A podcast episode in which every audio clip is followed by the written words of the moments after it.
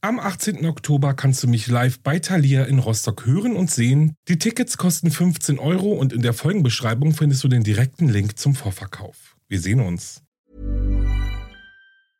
Hey, I'm Ryan Reynolds. At Mint Mobile, we like to do the opposite of what Big Wireless does. They charge you a lot, we charge you a little. So naturally, when they announced they'd be raising their prices due to inflation, we decided to deflate our prices due to not hating you.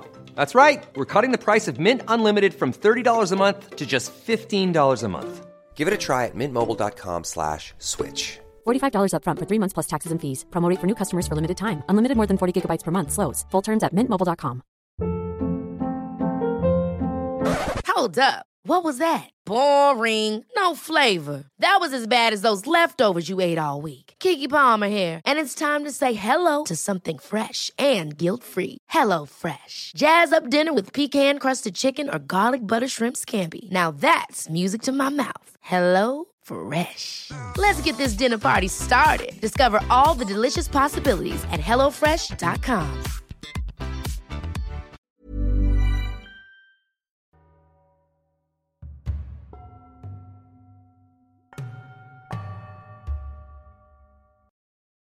Hallo und willkommen zurück bei Wahre Verbrechen. Ich bin Alex. Ich freue mich riesig, dass ihr eingeschaltet habt. Und zwar seid ihr hier bei meinem Podcast, in dem ich euch wahre Kriminalfälle aus der ganzen Welt vorstelle. Heute tatsächlich auch wieder mit einem richtig echten Kriminalfall, der riesig ist. Und mit riesig meine ich, es gab so viel zu recherchieren, dass ich diesen Fall tatsächlich als eine Zweiteilerfolge veröffentlichen werde. Liegt einfach daran, dass es wirklich richtig, richtig viele Details in diesem Fall gibt, die ich einfach auch nicht auslassen möchte.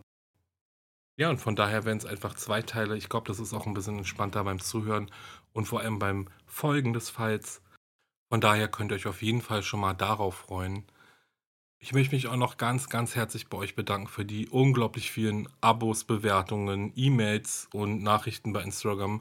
Es ist unglaublich, ich komme gar nicht hinterher. Also es gibt immer noch unzählig viele Nachrichten, die ich nicht beantwortet habe. Seht es mir nach.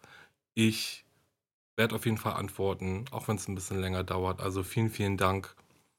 Ich freue mich riesig über euren Support und ja, dass ihr dabei seid, dass ihr zuhört. Ja, vielen, vielen, vielen Dank. Und bleibt auf jeden Fall bis zum Ende dran. Dann gibt es nämlich die Auflösung zu meinem Black Stories Rätsel aus der letzten Folge. Ich bin gespannt, wie viele von euch richtig lagen. Ein neues Rätsel gibt es dann zum Ende der nächsten Folge, also zum Ende des zweiten Teils, um diesen True Crime Fall dann mit diesem Rätsel abschließen zu können. Also bleibt auf jeden Fall dran oder spult vor, wie ihr möchtet. So, aber jetzt genug der Einleitung. Ich würde sagen, wir fangen jetzt mit der Folge an. Viel Spaß beim Zuhören.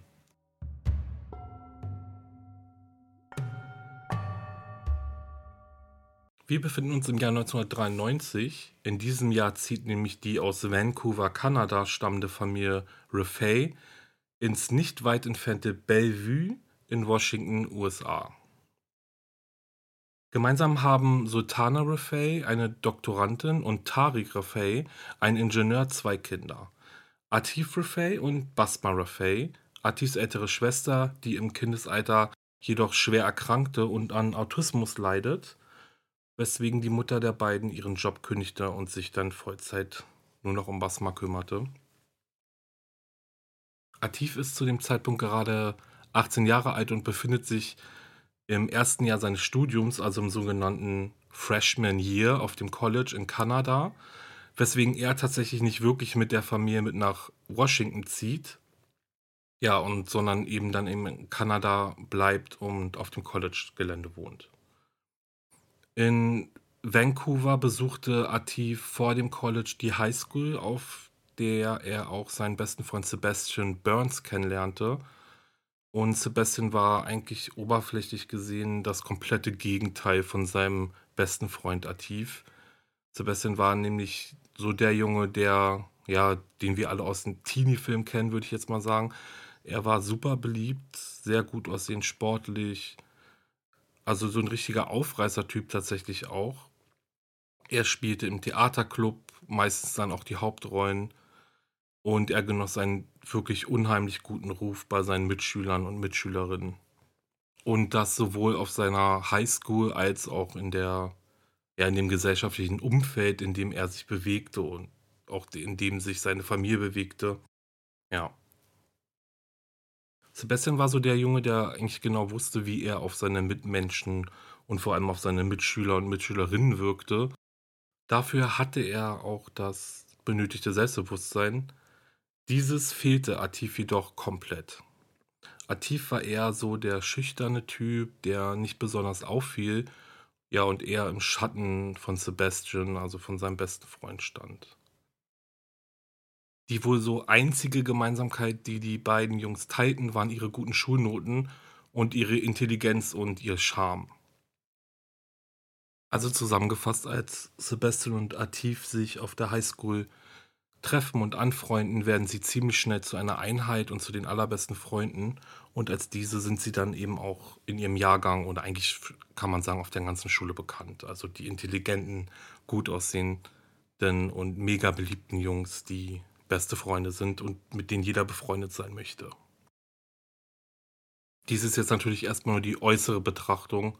Allerdings ist es tatsächlich so, dass die beiden Jungs wirklich einfach auf derselben Wellenlänge schwimmen oder schwommen. Sie unterstützen sich gegenseitig in der Schule und sie standen auch füreinander ein. Ja, wie gesagt, Dativ und Sebastian waren einfach wirklich sehr, sehr, sehr gute Freunde. Nach dem Ende der Highschool trennten sich die Wege der Freunde dann, da sie auf verschiedene Colleges gingen. Sie blieben aber weiterhin im engen Kontakt und trafen sich regelmäßig, besuchten sich, ja. Und so auch 1994, und zwar im Juli, da trafen sich Sebastian und Atif nämlich in Bellevue, Washington, um Atifs Eltern besuchen zu gehen. Da Sebastian ja quasi mit der Refay-Familie aufgewachsen ist, ist das Wiedersehen für ihn ja auch ein bisschen so wie nach Hause kommen. Auch Atif, wie gesagt, wohnt ja nicht bei seiner Familie. Die beiden Jungs genießen die Zeit einfach total mit der Familie von Atif, aber auch mit sich, da sie sich ja auch schon eine Weile nicht gesehen haben. Also, ja, ich denke, ihr wisst, was ich meine. So sehr wie Atifs Eltern sich freuten, Sebastian wiederzusehen, so sehr freute er sich eben auch. Am Abend des 12. Juni 1994 entschieden Atif und Sebastian nach Seattle zu fahren, nachdem sie jetzt einige Tage schon bei Atifs Eltern zu Hause waren und im Haus waren. Seattle ist tatsächlich auch nicht wirklich weit von Bellevue, sind mit dem Auto tatsächlich nur ja, wenige Minuten. Und die wollten einfach ein bisschen Spaß haben und in die Stadt fahren, um einfach auch mal was zu erleben und unter sich Freunden zu sein. Sie liehen sich also das Auto von Atifs Eltern und machten sich gegen 20:30 Uhr auf den Weg in ein Restaurant, wo sie einen Salat aßen und Wein tranken. Anschließend besuchten sie gegen 21:30 Uhr die Kinovorstellung des Disney-Films Der König der Löwen und lassen den Abend dann in einem All-Night-Diner mit einer Portion Pommes und Milkshakes ausklingen. Hier hinterlassen die beiden einen bleibenden Eindruck, denn für ihre ca. 9-Dollar-Rechnung gaben sie der Kellnerin rund 6 Dollar Trinkgeld, was tatsächlich sehr, sehr viel ist. Und warum ich euch dies erzähle, ist, weil genau diese Kleinigkeit später noch von tatsächlich wichtiger Bedeutung sein wird. Es ist bereits kurz vor 2 Uhr morgens, als sich die beiden Jungs auf den Heimweg zurück nach Bellevue machen. Sie parken das Auto in der Einfahrt des Refay-Hauses, schließen die Tür auf und was sie erwartet, gleicht regelrecht ein Massaker. Überall war Blut. Atifs Mutter Sultana lag blutüberströmt im unteren Geschoss des Hauses. Im oberen Geschoss finden die beiden Jungen den leblosen Körper von Atifs Vater Tarik. Dann hören sie seine Schwester Basma in ihrem Zimmer rufen. Nach etwa drei Minuten nach Eintreffen im Haus ruft Sebastian dann den Notruf. Er informiert die Polizei darüber, dass die Eltern seines Freundes Atifs ermordet wurden und sie nicht wissen, ob der Mörder eventuell noch im Haus ist. Als die Polizei dann nur wenige Minuten nach Absetzen des Notrufs beim Haus der Reface eintrifft, trifft sie Sebastian an einer Mauer gelehnt und Atif eine Zigarette rauchend in der Einfahrt des Hauses. Warum, wenn die beiden Jungen doch nicht wissen, ob der oder die Mörder sich noch im Haus befinden, warten sie geduldig in der Einfahrt vor dem Haus auf das Eintreffen der Polizei, anstatt sich ins Auto zu setzen und ein Stück weiter wegzufahren. Dies war nur eine der Fragen, die später aufkommen wird. Doch dies ist nicht die einzige, sagen wir mal, Beobachtung, die die Ermittler glauben lässt, Atif und Sebastian hätten etwas mit dem Mord an Atifs Familie zu tun. Es sind die vielen Kleinigkeiten, die im Rahmen der Ermittlungen nicht zusammenpassen. Zum einen ist da zum Beispiel Atifs Schwester Basma. Sie war beim Eintreffen des Krankenwagens noch am Leben. Auf die Frage, ob die Jungs nach ihr gesehen haben, um ihr zu helfen, antwortete Atif mit einem einfachen Nein. Er soll den Ermittlern auch gesagt haben, was hätte ich denn tun sollen? Ich weiß ja noch nicht einmal, wie man ein Pflaster aufklebt.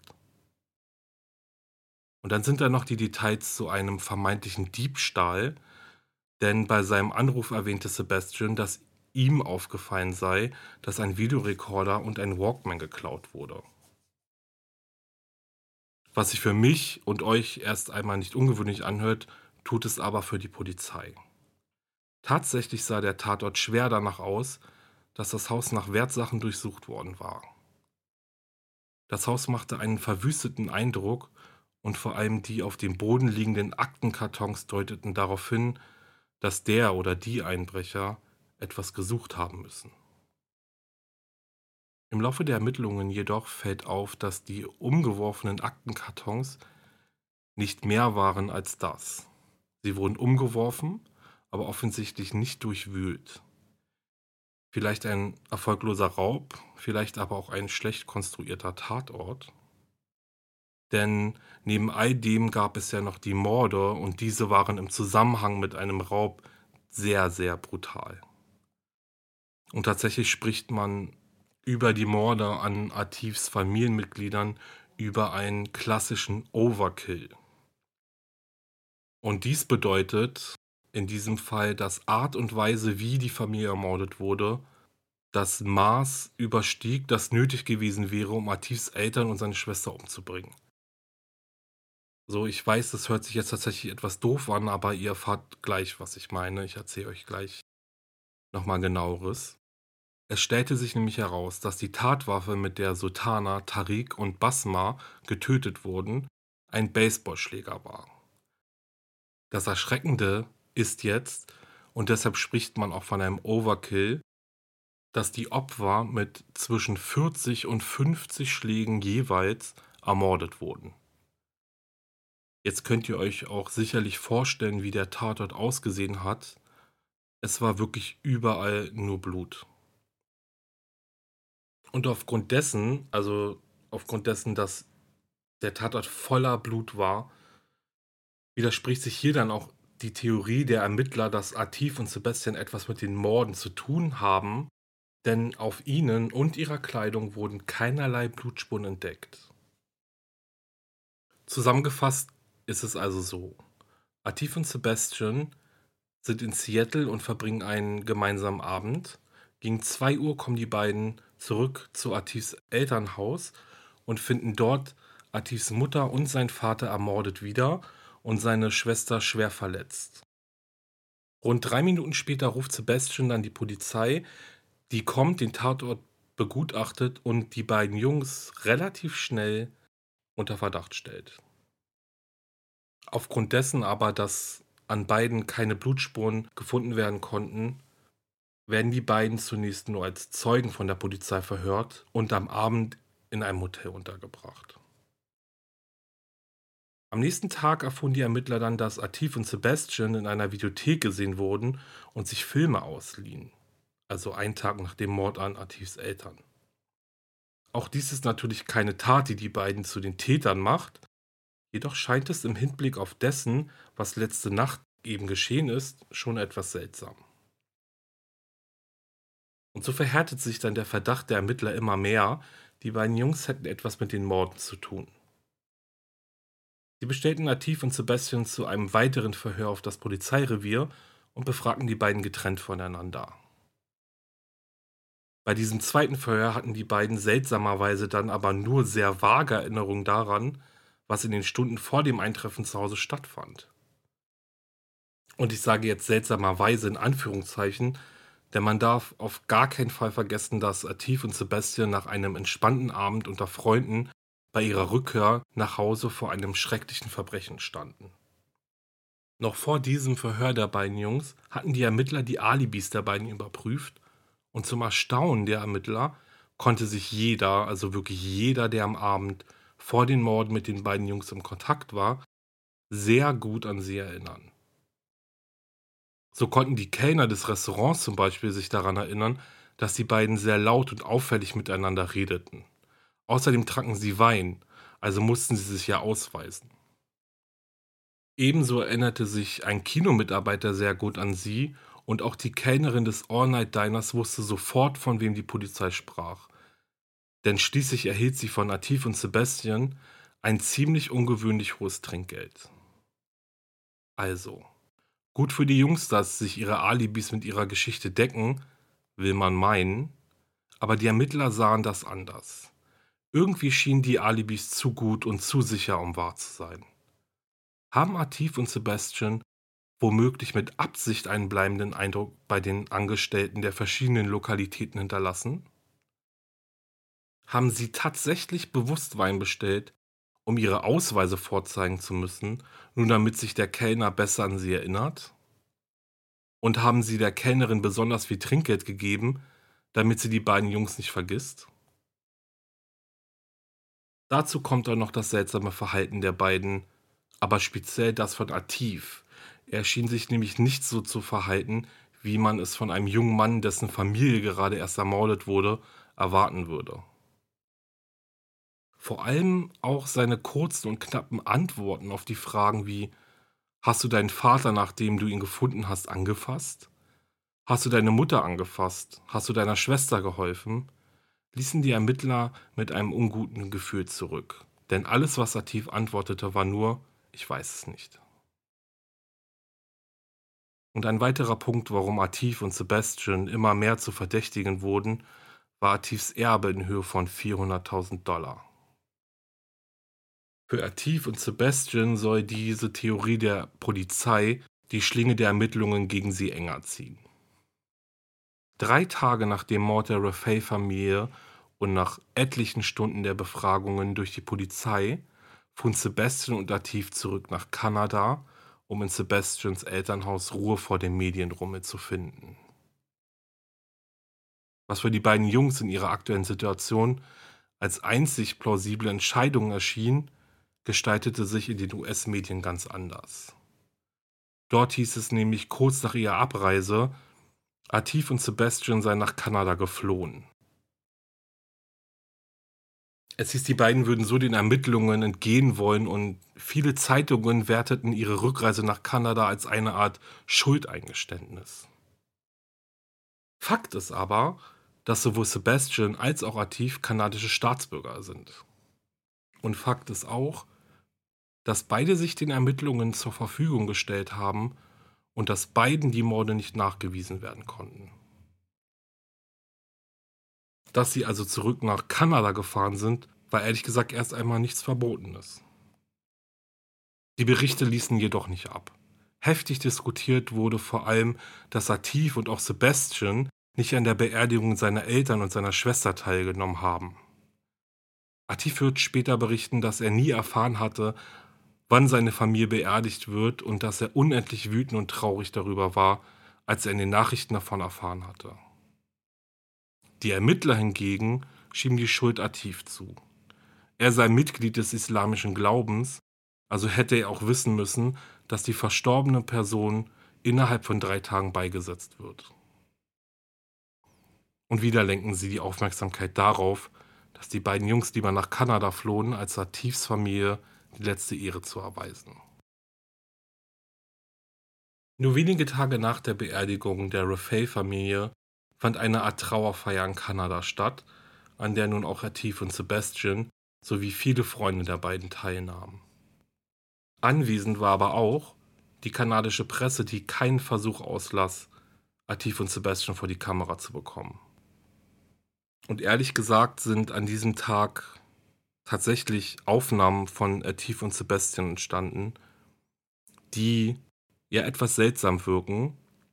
Und zwar sind Atif und Sebastian zu sehen, wie sie hin und her rennen, um den Kameras zu entkommen, aber auch wie sie lachen und Späße machen.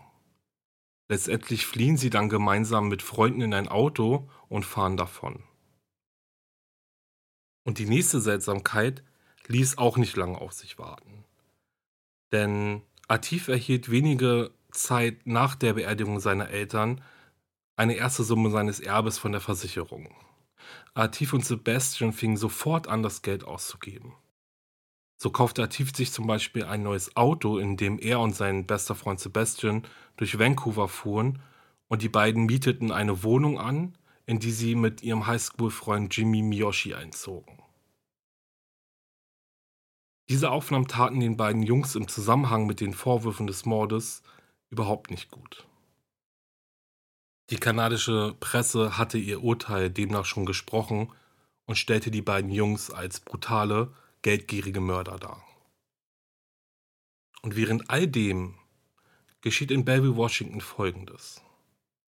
Detective Thompson, ein Mann mit jahrelanger Erfahrung im Polizei- und Ermittlungsdienst, war sich sicher, Atif und Sebastian haben definitiv etwas mit den Morden an der Refay-Familie zu tun. Es gibt zwar keine handfesten Beweise, aber die reinen Indizien wollte er nicht übersehen. Detective Thompson eröffnet also einen riesigen Fall gegen die beiden Jungs mit einem einzigen Ziel. Er will Atif und Sebastian für die Morde hinter Gitter bringen. So. Und wer von euch jetzt glaubt, der Fall sei eigentlich eine klare Sache, der oder die täuscht sich definitiv. In Kanada passiert nämlich dies. Eine wichtige Information trifft bei der Polizei ein. Kurz vor den Morden an der Raffaele-Familie soll im kriminellen Untergrund Kanadas ein Kopfgeld in Höhe von 25.000 Dollar auf den Mord an einer muslimischen Familie aus Kanada, welche kürzlich nach Bellevue, Washington zog, ausgeschrieben worden sein. Interessant, oder? Finde ich auf jeden Fall. Dies sieht Detective Thompson und das FBI leider überhaupt nicht so. Nachdem sie die Informationen von der kanadischen Polizei erhalten haben, entscheidet sich Detective Thompson nämlich dafür, dieser Information nicht nachzugehen. Sebastian und Atif erhalten daraufhin den Rat ihrer Anwälte, nicht mehr mit dem FBI zu kooperieren und jegliche Fragen der kanadischen Polizei nur in ihrer Anwesenheit zu beantworten. Um die Ermittlungen voranzutreiben, entschied die kanadische Polizei sich dafür, die Telefone der Jungs zu verwanzen. Ohne dass sie es mitbekamen, wurde nun also jedes Telefonat mitgehört und aufgenommen. So auch eines am 10. April 1995. Eine einfache Nachricht auf den Anrufbeantworter des Haustelefons von Nativ und Sebastian sollte eine ganz neue Art der Ermittlung auf die beiden zukommen lassen. Bei der Nachricht auf den Anrufbeantworter handelt es sich lediglich um eine Erinnerung für einen Friseurtermin, den Sebastian vereinbart hatte. Diese Information, so simpel wie sie auch scheint, war das, worauf die kanadische Polizei gewartet hatte. Denn die Royal Canadian Mountain Police hatte eine Ermittlungsmethode entwickelt, die sehr, sehr umstritten ist und heute sogar in diversen Ländern, unter anderem hier bei uns in Deutschland, Großbritannien und sogar in den USA verboten ist. Diese Ermittlungsmethode ist unter dem Namen Mr. Big Ermittlung bekannt und wird bevorzugt bei der Ermittlung in ungelösten Mordfällen verwendet. An solch einer Ermittlung sind die besten Ermittler Kanadas beteiligt, denn das Ziel ist immer, vom mutmaßlichen Täter ein Geständnis zu bekommen und dieses mit Hilfe von versteckten Kameras aufzuzeichnen. Wie aber an so ein Geständnis kommen? Die Mr. Big-Ermittlung ist wie folgt aufgebaut. Die Ermittler gründen eine fiktive kriminelle Organisation, die aus diversen kleinkriminellen Mitgliedern besteht und von einem großen Boss, der nur als Mr. Big bekannt ist, angeführt wird. Diese Organisation verdient viel Geld mit dem Verkauf von Drogen, Prostitution oder Geldwäscherei und ist immer auf der Suche nach vertrauensvollen Mitgliedern. Ein Mitglied dieser Organisation trifft eines Tages ganz zufällig auf den Verdächtigen. Meist handelt es sich um eine Situation, in der die Hilfe des Verdächtigen benötigt wird. Als Dankeschön für die Hilfsbereitschaft gibt es dann ein Drink auf Kosten des Bandenmitglieds. Im dann so zwangsläufig entstehenden Gespräch wird dann das Vertrauen aufgebaut und die Aussicht auf eine lukrative Zusammenarbeit gestellt. Hilfreich ist hier dann natürlich, dass die Ermittler in ihrer wochenlangen Vorarbeit den Verdächtigen gefühlt schon in und auswendig kennen. Geldprobleme, Wünsche und Träume sind alles keine Geheimnisse mehr. Das vermeintliche Bandenmitglied und der Verdächtige bleiben im Kontakt und der Verdächtige verdient zum Beispiel mit der Auslieferung eines einfachen Pakets verhältnismäßig viel Geld. Der Fisch ist also am Haken. Der Verdächtige wird immer mehr in die Gefilde der Organisation hineingezogen. Es gibt mehr Geld, es gibt Prostituierte und es gibt coole Partys. Irgendwann dann kommt Mr. Big ins Spiel. Er will sein neues Mitglied und den Überflieger, wie er bereits genannt wird, kennenlernen. Gesagt, getan, kommt es dann zum ersten Treffen und Mr. Big ist begeistert von der hervorragenden Arbeit des Verdächtigen, jedoch sieht er durch ihn auch seine Organisation gefährdet. Warum? Weil er mitbekommen hat, dass die Polizei gegen ihn ermittelt. Das Problem kann er aber lösen. Er kennt Polizisten, die die Akten manipulieren können oder aber er habe ein Mitglied, das aufgrund einer Krankheit sowieso bald stirbt und die vorgeworfene Tat auf seine Schulter nehmen kann. Dafür will Mr. Big aber ganz genau wissen, was dran ist an den Vorwürfen der Polizei. Ein Zeichen des Vertrauens, wie er es nennt. Die kanadische Polizei spricht von einer 75-prozentigen Erfolgsquote der Mr. Big-Ermittlungen. So, ich hoffe, ihr konntet folgen und ich habe gut erklärt, wie die Mr. Big Ermittlungsmethode funktioniert. Jetzt sehen wir uns das mal an dem Beispiel von Atif und Sebastian an. So viel schon mal vorweg. Die Mr. Big Ermittlung dauert bis zu ihrem Abschluss um die neun Monate. Es ist der 11. April 1995. Sebastian kommt gerade aus dem Friseursalon, als ein Mann ihn anspricht und ihn um Hilfe bittet. Er habe seinen Schlüssel im Auto vergessen und eventuell könnte Sebastian ihm helfen, das Auto aufzubekommen. Der Mann sah in seinem Anzug aus wie ein Unternehmer. Er strahlte Selbstbewusstsein aus und Sebastian half ihm gerne. Als die beiden vergeblich versuchten, das Auto des Mannes zu öffnen, bittet dieser Sebastian, ihn zu seinem Hotel zu fahren. Als Dankeschön lädt der unbekannte Sebastian zu einem Drink an der Hotelbar ein und beginnt sich über Gott und die Welt mit ihm zu unterhalten. Sebastian erzählt ihm, dass er und sein bester Freund Schwierigkeiten haben, einen Job zu finden und dass die beiden zusammen an einem Drehbuch arbeiten, in dem es um zwei Freunde geht, die fälschlicherweise des Mordes angeklagt werden. Das Problem ist aber, dass sie keine Unterstützer finden, die ihre Arbeit finanzieren. Vermutlich dachte sich Sebastian damals, dass der unbekannte Mann, der aussah, als würde er viel Geld verdienen, ihm helfen könnte. Der Mann bot Sebastian seine Hilfe an. Er kenne einen Typen, der im Geld schwimmt und ihm für eine kleine Gegenleistung bestimmt helfen würde. Sebastian beißt an. Er ist wirklich interessiert, diesen mysteriösen Mann kennenzulernen. Aber ganz ehrlich, was hat er auch für eine andere Alternative? Sebastian trifft diesen mysteriösen Typ in einem Stripclub. Schnell stellte sich heraus, dass der Mann ein Gangsterboss ist, der durchaus bereit ist, Sebastian das Geld für sein Drehbuch und sein Filmprojekt zu geben. Vorher aber muss Sebastian ein paar Jobs für ihn erledigen. Sebastian sollte ein gestohlenes Auto von A nach B bringen. Sein Lohn hierfür waren 200 Dollar, worüber er überhaupt nicht glücklich war. Und tatsächlich werden die Jobs nicht lukrativer für Sebastian. Wenn er das Geld nicht gebraucht hätte, hätte er erst gar keinen Job von Mr. Big angenommen. Jetzt aber will er wirklich abspringen. Dies durfte aber nicht passieren, denn wenn Sebastian abspringt, war die ganze Ermittlung gefährdet. Also bot ihm Mr. Big einen größeren Job an und diesmal sollte auch Atif dabei sein. Die beiden sollten Geld von einem Bankkonto abheben und auf ein anderes Bankkonto einzahlen. Dafür würden sie 2000 Dollar bekommen, was eine Menge Geld für die beiden war. In den nächsten Wochen und Monaten kam noch so der ein oder andere Job für Sebastian und Atif rein, an dem sie ordentlich Geld verdienten. Nach einigen Monaten lud Mr. Big Sebastian in ein Hotelzimmer ein. Er wollte mit ihm über die Finanzierung seines Films sprechen. Mr. Big will aber, bevor er in Sebastians und Atifs Film investiert, von ihm wissen, was in Bellevue passiert ist.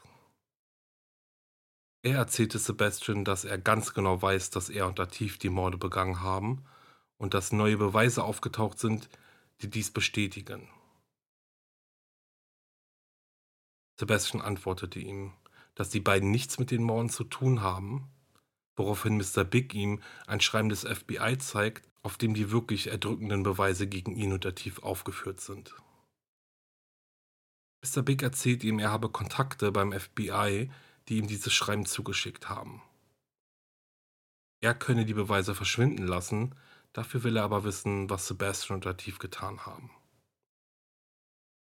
Okay, ich habe es getan. Wie hast du drei Menschen gleichzeitig getötet? Ich habe einen nach dem anderen umgebracht. Zuerst die Mutter, dann den Vater und dann habe ich auf die Schwester eingeschlagen. Und was hat Atif währenddessen gemacht? Er saß auf der Couch. Sebastian Burns gestand hier zum ersten Mal den Mord an der Familie seines besten Freundes. Jetzt fehlte nur noch das Geständnis von Atif Rufay. Am nächsten Tag traf Mr. Big sich mit Sebastian, Atif und Jimmy Miyoshi und fragte Atif, was er tat, als Sebastian seine Familie umbrachte. Er bestätigte, dass er auf der Couch saß. Er war aufgewühlt und unter Schock, aber er wusste, dass es notwendig war. Und auch Jimmy Miyoshi wurde von Mr. Big zu den Morden in Bellevue befragt. Er aber blieb fest bei seiner Aussage, dass er die beiden nie über die Tat hatte sprechen hören und dass Sebastian und Atif unschuldig sind. Nur wenige Stunden später wurden Sebastian Burns, Atif Rafay und Jimmy Miyoshi von der Polizei festgenommen und wegen Mordes und Mitwisserschaft angeklagt.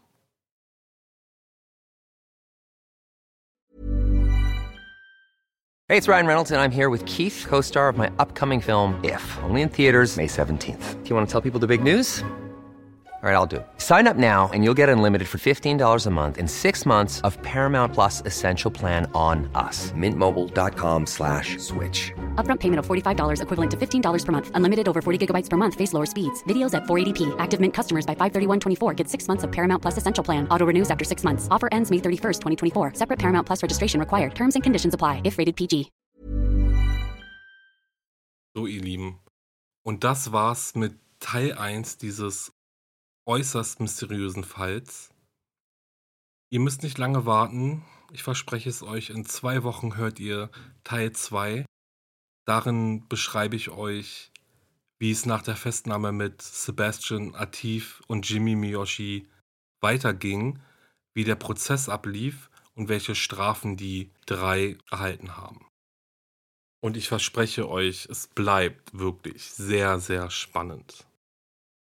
Aber bevor ich mich jetzt von euch verabschiede, gibt es noch die Auflösung zu meinem Rätsel von der letzten Folge. Und zwar habe ich euch ja gefragt, welchen Mörder ich suche. Es gab drei Hinweise und eine Tatsache. Vielen Dank für eure Nachrichten. Ich habe ganz viele Nachrichten und E-Mails bekommen, die ich tatsächlich auch noch nicht sofort beantwortet habe, um die Spannung auch so ein bisschen aufrecht zu erhalten und euch die Möglichkeit zu geben, vielleicht mit Freunden auch ein bisschen zu spielen oder mit eurer Familie. Ja, von daher habe ich damit ein bisschen gewartet. Und äh, alle, die kein Instagram haben und mir da schon geschrieben haben oder noch keine E-Mail geschrieben haben, gibt es jetzt auf jeden Fall die Auflösung. Und zwar habe ich euch ja ein Black Stories Rätsel gestellt aus der Black Stories Real Crime Edition vom Moses Verlag. Die haben mir nämlich erlaubt, die Rätsel euch vorzustellen oder mit euch zu spielen im Podcast. Vielen, vielen Dank dafür, lieber Moses Verlag. Und ich habe mir jetzt gedacht, ein neues Rätsel kommt dann zum Ende der nächsten Folge, also zum Ende des zweiten Teils. Ich glaube, das ist dann alles ein bisschen runder und es gibt noch was Zusätzliches, worauf wir uns alle freuen können. So, aber jetzt kommen wir zur Auflösung. Und zwar lese ich euch nochmal die Tatsache vor, die auf der Black Stories Karte steht. Und zwar, der Mörder selbst teilte der Polizei seinen Namen mit. Trotzdem wurde er nicht gefasst. Und tatsächlich habe ich Jack the Ripper gesucht. Also herzlichen Glückwunsch an alle, die direkt drauf gekommen sind. Jack the Ripper war ein geheimnisvoller Serienmörder, der zwischen August und November 1888 im East End von London fünf Prostituierte ermordete und vier von ihnen verstümmelt haben soll. Alle Morde fanden an öffentlichen oder halböffentlichen Plätzen statt. Den Opfern wurden Kehle oder Halsschlagader durchgeschnitten, manchen darüber hinaus mit chirurgischem Geschick innere Organe entnommen oder Gliedmaßen abgetrennt. Der Name des Mörders hat seinen Ursprung in einem Brief, der während der Mordserie bei einer Zeitung einging und unterschrieben war mit hochachtungsvoll Jack the Ripper. Trotz zusätzlicher Patrouillen und der Gründung einer Bürgerwehr wurde der Ripper nie gefasst.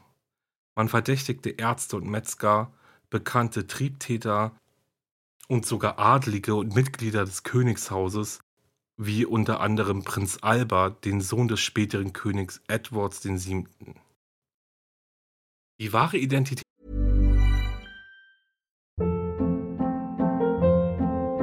Hold up. What was that? Boring. No flavor. That was as bad as those leftovers you ate all week. Kiki Palmer here, and it's time to say hello to something fresh and guilt-free. Hello Fresh. Jazz up dinner with pecan-crusted chicken or garlic butter shrimp scampi. Now that's music to my mouth. Hello Fresh. Let's get this dinner party started. Discover all the delicious possibilities at hellofresh.com. des Täters blieb jedoch ein Rätsel und befeuert bis heute historische Forschungen, Verschwörungstheorien sowie kulturelle Adaptionen unter anderem in Büchern, Filmen und Bühnenstücken.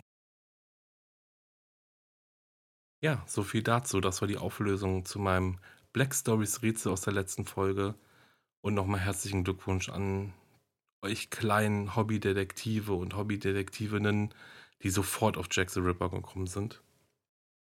Ich beende die Folge jetzt. Wenn sie euch gefallen hat, wenn euch dieser Podcast gefällt, dann lasst gerne ein Abo da und eine Bewertung.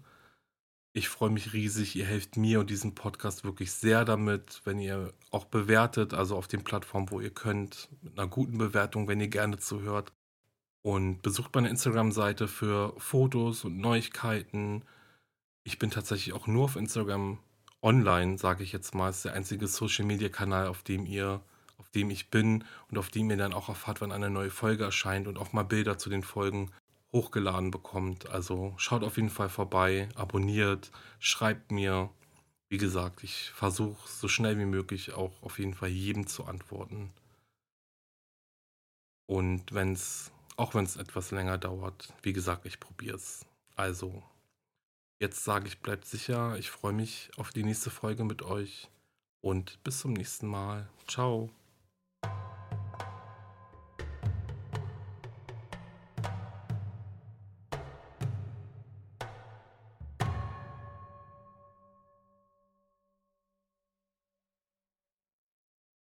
Höre jetzt die vierte und alle anderen Staffeln meines True Crime Podcasts Steig nicht ein, exklusiv auf Podimo. Alle Infos findest du in der Folgenbeschreibung.